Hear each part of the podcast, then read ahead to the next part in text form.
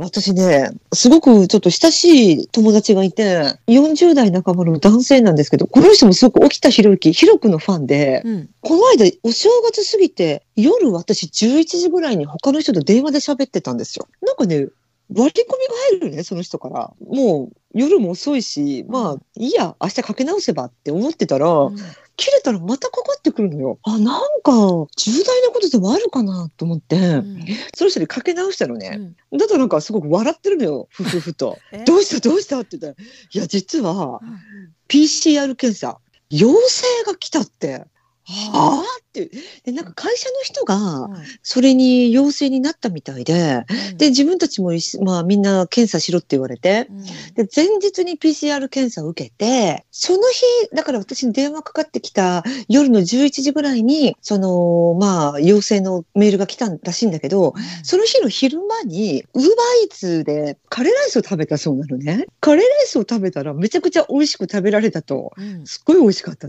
で、それからまた夜の7時か8時ぐらいに、今度はピザを頼んだそうなのね。ハーフハーフって、あの、右左って味が違うやつがあるじゃん。うんうんあれを頼んだら、うん右から食べても左から食べても味がしなかったらしいのね。いや、私ね、最初にね、ピザ食べたらね、って、右から食べても左から食べても味がしないのよって言うから、右の口からと左の口からと思って、どういう意味って聞いたのね。あ、だったら左右の味が違うやつ。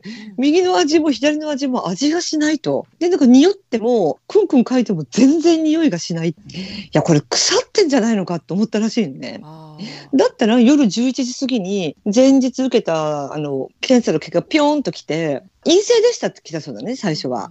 あなたは陰性でした。でもこれからも注意してくださいみたいなメールが来てあなんだ陰性かとだだったらやっぱりさっきのピザは腐ってんじゃないかって思ったら1分もしないうちにまた同じところからメールが来て、うんタイトルが訂正か修正か書いてたそうで、うん先ほどのメールに誤りがありました。あなたは陽性でしたって来たそうなのよ。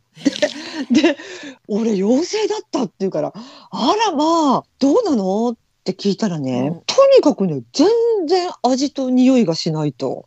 うん全然何も匂わないし、うん全然味もしないって言うから、へえと思って。その人すっごい太ってるのよ。うんめちゃくちゃ百何十キロってある男性で、うんダイエットするチャンスじゃないって。まあ別にそんな体調も悪そうじゃなかったから軽症かと思ってダイエットするチャンスじゃんって。じゃあ今ね、別にその高級食材を食べても、そうでもないのを食べても、味は全くしないんだったらね、うん。そんないいもの食べる必要ないし、うん。その辺の草でも食っとけ、あの、飛んで埼玉じゃないけど、その辺の草でも食っておけって言ったら、あ、そうだねって言い始めて。うん。私だったら食べられないもの食べるなと。いえ、私が絶対食べられないのが、納豆とキムチなのね、私。えーあの二つはどうしても食べられないの、私。あら。だから私だったら納豆とキムチにチャレンジしてみるなーって言ったら、うんあ、そっかと。じゃあ、俺は納豆にチャレンジするよって言い始めて。で、食べたら、全然味がしないと。うわーこれは健康になるチャンスだって言って。この人もめっちゃ面白い。ちょっと不謹慎だと思われそうなんだけど、私実はね、あの、めいちゃん、私、インフルエンザにかかって、死にかかったことがあるのね、一度。20何、21、2年前だと思うけど、インフルエンザになって、病院行って検査したらインフルエンザですよって言われて、でもちゃんと病院から薬もらってるし、タミフルかなんかちょっと覚えてないけど、ちゃんと家で飲んでたのね。昼間はすっごい熱が下がるの。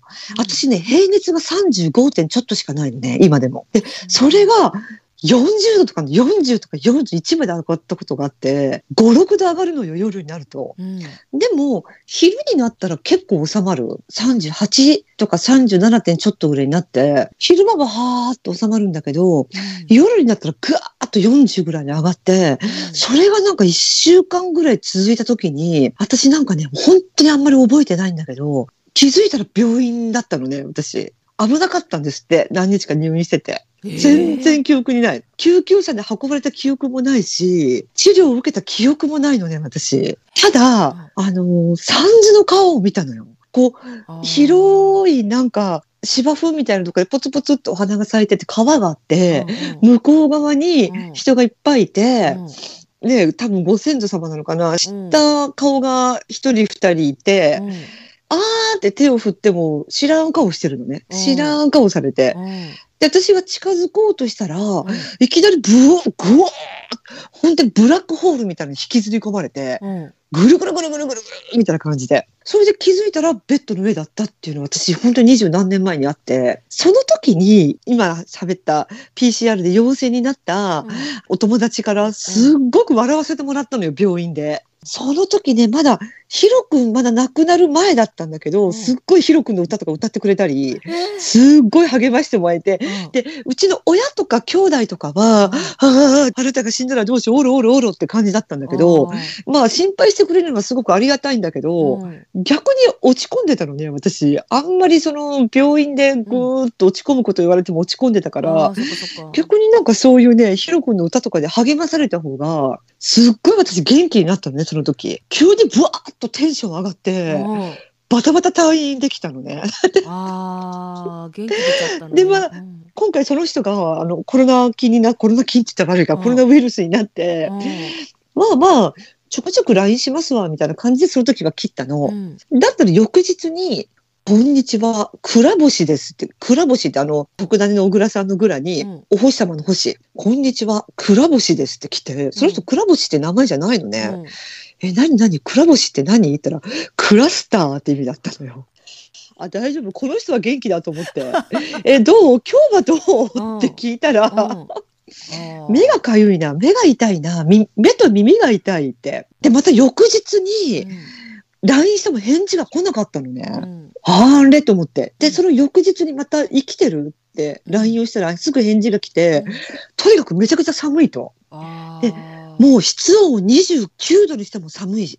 で、うんお風呂を45度にして、45度じゃないとうん震えて入れないと。えーえー、大丈夫？って言ったら、熱くさせてくれって来たので、うんうん俺を熱くさせてくれって来て、いやいや、私に言われてもと思って、どうやったら熱くなるのかなって聞いたら、うんとりあえずブルックシールシールズの等身大の抱き枕を送ってくれって来たのね。とりあえず、ちょっとまたブルックシールズっていうか古いじゃん。ちょっと、等身大の抱き枕を送ってくれって来て。いや、じゃあまあ、とりあえず頑張れとか言って。で、うんとりあえずちょっと私もね、うんまあ二十何年前の俺でもちょっと笑わせたのかな、私がなんかで。だったら、次の日来た LINE が、寝込むのは好きさ。でも、寝込まされるのは嫌なんだって聞いて、これわかるめいちゃん。わかるよ。何のフレーズ？あのヒロ君でしょ？そうそう。あのヒロ君のあの、フィルムコンサートじゃないわ、あの、ドキュメンタリーのヒロザヒーロー、踊るのは好きさ。でも、踊らせるのは嫌なんだ。あの文字って、寝込むのは好きさ。でも、寝込まされるのは嫌なんだって来て、その後に、寝込まされるな、寝込むんだ、青春って来たのね。この寝込まされるな、寝込むんだ、青春っていうのは、踊らされるな、踊るんだ、青春って、ヒロ君の、あの、光っていたいっていううん本があるんだけど。その帯風に書かれてるあれだったのね。ヒロ君めちゃくちゃ詳しい。もうめっちゃくちゃ詳しい、本当。で、その翌日ぐらい、まあ、毎日 LINE ちょっとこっちこ来てたんだけど、うんもう脱毛が始まって、えお風呂入って頭洗うと真っ黒クロスケが落ちたんじゃないかっていうぐらい髪の毛が落ちて、ー、嘘そんなことあでる？のもすごく髪の毛濃い人だから、まあ少々いいんじゃないと。私すごく薄いからさ、私だったら多分すぐ剥げるけど、うんあなただったら大丈夫よって励まして。で、うわちょっとオランウータンみたいになったらエルトン・ジョンみたいなカツラ買ってねって希望来た。なんかカツラ希望 待ってエルトン・ジョンのカツラってどういうのだろう？エルトン・ジョンが私ちょっといまいちよくわかんなかった。エルトン・ジョンってダイアナ妃の友達かな？そうそうそうそうそうそう。だよね？うん、だよね？そうよそうよ。うん、あの人カツラなの？わかんないけど、エルトン・ジョンみたいなカツラを買ってくれって。全然憧れない髪型だけどどんな髪型？どのかどんな髪型のこと言ってるかわかんないけど、わかんない。で、また陰性ゲットって言った前の日には、サンズの川をジェットスキーで川下りって来たのね。で最近ねやっと陰性2回陰性が来て、うん、もうちょっとなんか体がだるいから、うん。ちょっと仕事休んで、もうちょっとしたら復帰するって返事が来たのが何日か前かな。結構長引いたみたいね。しかもさなんかいろんな症状が出たね。なんかいろいろ聞くけどさそんなにいろいろあるんだね。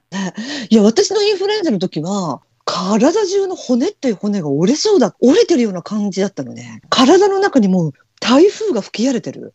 もう顎の骨からもう体の小骨がブキブキブキって折れるよううんな、寝る体勢が取れなかったのよ。うんどの体勢とっても体が痛くって。なんかさでインフルエンザで亡くなる方いっぱいいるじゃん、うん、インフルエンザはだから年間1万人亡くなるからね、日本だけで。ねドイツもそうだけどすごい亡くなる、だけどうん自分がそういうかかったことがないからインフルエンザっていうと風邪の強烈なやつみたいなぐらいのイメージしかなくうん。てだからうん。そんなに苦しむっていうのを想像できなくてさ今福ちゃんの話聞いてもうんそんなに？と思うし。本当にひどくて、で、私、咳しすぎて、肋骨骨折してたの。胸のところの。あああるねそれね。そうもう骨も骨折してたし、もう本当にあの、一週間ぐらいは、でも意識がなかったからね、うん。家にいる間はすごくきつかったけど、入院してる間はずーっとなんかあんまり意識が朦朧としてて、うんうん、栄養もなんか鼻から入れられたみたいだし、ああんまり記憶にないのね。うん、でもその三途の川の話さらっとしたけどさあの私はまあ三途の川の夢とかそういうの見たことないんだけどまさにね、うんおじいちゃんがね一回ね、うん。病室でねあのほら、心臓のさこう動きがこう出てる心電図っていうんだっけ？あうので死んでしまうとピーってなるやつあるじゃん。テレうんモニターに。でまさにあれだったんだよね。でだけどうん。また吹き返したのね。で。その後ね何日か意識がなうん戻らなかったんだけど何日かして目覚めてね、うん。すぐ言ったのがねおじいちゃんがうん「三途の川？川をね目の前に見てで向こう側に誰かいるんだっておじいさんが立ってる自分よりももっともっとおじいさんがね。でこっちを見てると。で自分はもう船もあったから船に乗って行くそっち側に渡るつもりでいたんだって。そしたらそのおじいさんが高知弁で「おまんはまだ来るが早いでよ」とかなんかそんな感じでね「まあだ早い早い」あ、すごいかっこいいスケバンデカみたい。うん。うん。まだ早いでって言って。あそれで「あそうなんだ」って言って引き返したんだって。でそれをねあの意識が戻って初めて話したことがそれだったんで私はすごい鳥肌だったんだけどいや三途の川三途の川言うけど本当にあるんだなみたいな。あ。でもさ、私もそのめいちゃんのおじいちゃんも、もしね、もしその三途の川を渡ってたら、うんお亡くなりになってるってことでしょ？そうそうっていうことは、私死ぬ、死っていうのはすごく苦しんで苦しんで痛みを伴って、死ぬっていう、まあ、ルあの、老衰は別としてね、うんうんなんか、感覚があったんだけど、あのまま行ったら私死んでたんだ。っていうことは全然、意識のないまま私って死んでたのかなと思って。ああいろんなね、おじいちゃんもそうだよね。おじいちゃんもそうだねちょっとさその三途の川の話とあと、うんうん死にまつわるというかちょっと私ね不思議なことをまた一つ思い出して、うんこれ自分の夫のねだからお父さんだから義理の父親なんだけど、の、うん。まあそのを見とったのね。完全にその瞬間にその場にいたのうね。んで私自う分のん。父親も亡くなってるんだけどそれはもう会えてないのね、見とれてない全然。急だったから。で、うん。本当にねでおばあちゃんの時もいいなかったしその時。うんだから、うん本当に目の前で亡くなっていく人を見た経験っていうのが1回だけ、うんその義理のドイツ人のお父さんのケースだけなのね。うんでその時にやっぱね不思議なことを見たのね。うん。その話また改めてしたいと思うんだけど改めて、うんうん。の川の話と似てるのかなと思って。であの欧米の人とさそういう話をしたことがないから、なんかこっちの人うんたちにもなんか三途の川的な話があるのか、うん。こっちの場合は川じゃなくて、なんか橋なのかとかさよくわかんないけどなんかそういうこともね、今度聞いてみようとか今思っちゃったんだけど、だけどその彼はもう復活したの？まだ仕事には行ってないみたいだけど、もうね、大丈夫だって。髪が抜ける陰性ももらったしね。髪が抜けたって言ってた、ごっそり。そんなん聞いたことないわ。あの味覚がなくなるのは聞いてて、うん。で私のほら友達家族も一家でかかって、うんで奥さんだけねうん味覚が完全なくなってしまってでもねやっぱね福ちゃんの話じゃないけどその時を利用してダイエットしてたよ。やはり。うん。うん。すごい7キロぐらい痩せて喜んでた。今はもう元気になって。まあ病気中にねあの栄養取らないっていうのは良くないとは思うのね。だからそのうんうんうん。全然食べないとか栄養取らないっていうのは良くないと思うんだけど食べることに興味がなくなるというか、味がしないから。なるほど。味覚がなくなるとかちょっと怖いとか思って、私、生まれつきなんだけど、うん。うん私って匂いがほとんどしないのよ。え？だからみんなが、わあ、臭いとか言うじゃん。うわうん、臭っとか言うじゃん。うん私全然わかんなくて。ただなんかすごく強烈うんな香水とかの匂いはわかるんだけど、うんよほど近づかないと私ってわかんないよね。えーえ味覚はもちろんバリバリあるよ。でも収鼻穫が、はね、私すっごい悪くって昔から。収穫が弱いとさ味覚も半減するんじゃないかな、わかんないけどああ、そうなのかな。だったら自分の味覚が私普通だと思ってるからね。そうだよね人のと比べられないもんね。え、そう、だから私ね、子供の時うに、ん記憶にあるんだけど、うん手術してるの一回、鼻の。鼻の手術ってどこからするか知ってるめいちゃわん。かんない鼻じゃないの？あの、上唇の下から、なんか、あの、は歯茎の中をぐわーっと切って、ベラッとめくって鼻を手術するらしい。だから私上唇をぐるーっと反対側に向けると、すごく縫った跡がある。え口の裏を。幼稚園の時。外から全然わかんないよね。外からわかんない。で、一回の手術じゃ、手術じゃ治らないから、うん中学生、まあ、ちゃんと大人になって、うん中学生ぐらいになって、もう一回手術をしないと治らないって言われたらしいんだけど、なんか私が悪いのか、親が悪いのか、うんそれっきり言ってないのね、私、病院に。ああそうなんだ。だから、いうん、未だにね、鼻はずっと悪い。